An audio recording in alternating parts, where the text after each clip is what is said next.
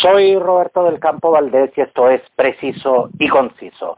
Cuando ya hemos conocido la, triste noticia de que ya contamos con un fallecido eh, por efecto del coronavirus, es que queremos, eh, es que en este instante estamos en contacto con la, eh, en contacto telefónico con la infectóloga de la clínica alemana, doctora Alejandra Marcotti. Doctora, muchas gracias por, por este contacto. Hola, buenas tardes, Roberto. Doctora, eh, lo, primero, lo, primero que deseo preguntarle, esto a su juicio, desde el punto de vista médico, ¿esto era algo que se veía venir o lo que en estos momentos se está comentando mucho en la opinión pública, ¿esto fue la consecuencia de no haber decretado la cuarentena total? No, esto absolutamente era lo que nos iba a pasar. Si ya acercándonos a los 500 casos, era casi imposible que no tuviéramos ningún caso con mortalidad. Sabemos que el virus incluso ha tenido, eh, depende de las zonas, hasta 4 y 5% de mortalidad. Nosotros eh, con 500 casos tener un solo paciente fallecido y que correspondía a una persona de alto riesgo estaba dentro de lo que teníamos que esperar. Doctora, exactamente a qué nos estamos enfrentando. A un virus de muy alta contagiosidad, que es muy probable que termine infectando un porcentaje muy alto de la población, que sí seguimos sabiendo que el 80% de las personas que se infecten van a tener un cuadro respiratorio no grave y van a hacer un cuadro respiratorio en su casa, pero cada una de esas personas, aunque no sea grave, sí va a tener contactos a los que contagió y por lo tanto masivo, sí, va a ser muy masivo. Ahora, ¿qué es a donde están puestos todos los esfuerzos hoy día? A hacer que nuestra cantidad de casos se distribuya en un tiempo más largo, cosa de no tener que llegar a un sistema de salud que no nos alcanza para atender a todos los enfermos. Doctora, otra, otra de las preguntas que, necesito hacerle en este instante. Al momento de que el ministro Jaime Mañalich eh, comunicó eh, el triste fallecimiento de esta, de esta persona, de esta mujer de 83 años de la, de la comuna de Renta, eh, a quien de verdad en este instante enviamos un, un cariñoso saludo y mucha fuerza a, su familia. Pero cuando se comunicó la noticia se habló de que esta persona había optado por manejo compasivo. Eh, la verdad, declaro mi total ignorancia con respecto a este término. ¿Usted conoce este término? ¿Sabe a qué se refiere esto de manejo compasivo? En, en coronavirus no es una cosa que en Chile esté planteado en ningún momento. Existe en otros países eh, manejo compasivo de pacientes cuando los sistemas de salud no han dado abasto y han tenido que decir, mira, esta persona que tiene muchos años, que tiene muchas otras patologías y que su, su probabilidad de vida per se es muy corta, vamos a tener que dejarla en segunda línea porque vamos a darle prioridad al de 40 años que está sano y que eh, su expectativa de vida era mucho más alta.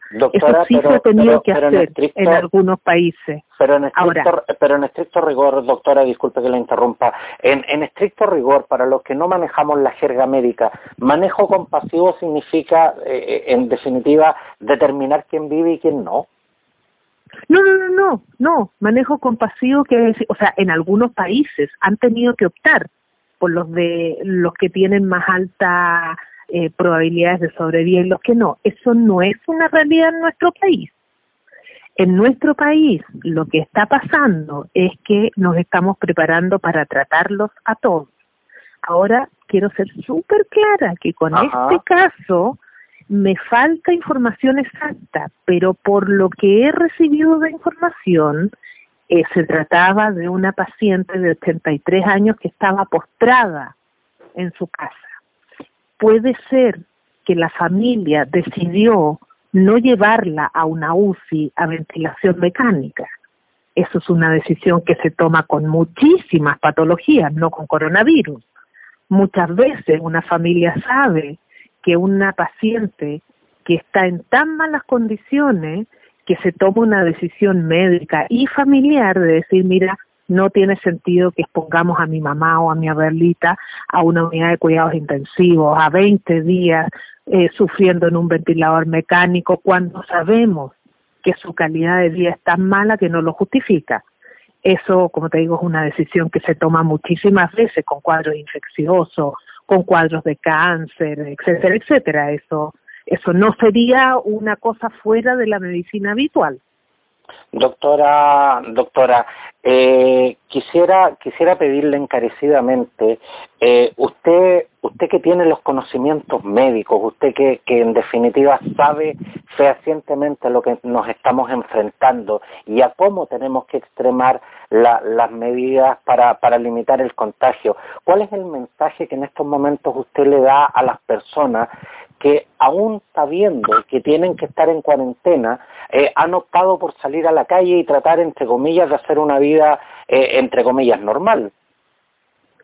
A mí me impresiona profundamente la irresponsabilidad de muchos que parece que no se han dado cuenta de que al exponerse ellos exponen a sus familias, a sus hijos, a sus padres y que pueden terminar teniendo que lamentar una situación muy grave. No, no, como que no puedo creer que la gente no logre entender eso. Mi mensaje sería, por favor, sean responsables. El estar en la casa y el no estar en contacto con otras personas es la forma más eficiente que logremos disminuir la curva de aumento de esta enfermedad doctora Alejandra Marcotti, infectóloga de la clínica alemana. Quiero, quiero de verdad darle las gracias por, por este contacto en este, en este momento en que de verdad eh, siento que lo que las personas necesitan es información clara, información precisa, eh, justamente para, para no entrar en pánico, pero también para, para tomar, como dice, como dice muy bien usted, para tomar conciencia de lo que, de lo que realmente estamos enfrentando. Yo en lo también le digo a la gente, por favor, quédense en sus casas. Esto no es un periodo de vacaciones. Aquí ya murió una persona. Y, quiero ser muy responsable con, lo que voy a decir en este instante. Extraoficialmente, eh, al parecer habría otro fallecido. Doctora, antes de que nos deje, ¿esto hasta dónde puede llegar si no, si no extremamos las medidas de limitación del contagio? Como le digo, todo nuestro esfuerzo porque sabemos que una población muy grande se va a infectar, pero todo nuestro esfuerzo tiene que estar en que vayamos lentamente con la aparición de casos para que tengamos camas de hospital, para que tengamos ventiladores, para que tengamos medicamentos para cada una de las personas que lo necesite. No es lo mismo 100 personas a la semana que 5.000 personas en un día. Son realidades completamente distintas. y a lo primero es a lo que tenemos que apuntar. Y para las cuales nuestro sistema de salud no necesariamente puede hacerle frente. Esa, esa es Ningún país ha sido capaz de hacer frente cuando la curva se ha disparado así. En Estados Unidos han estado con colapso, en Europa han estado con colapso, eh, los sistemas de salud tienen un número de personas que consulta para lo que está preparado habitualmente.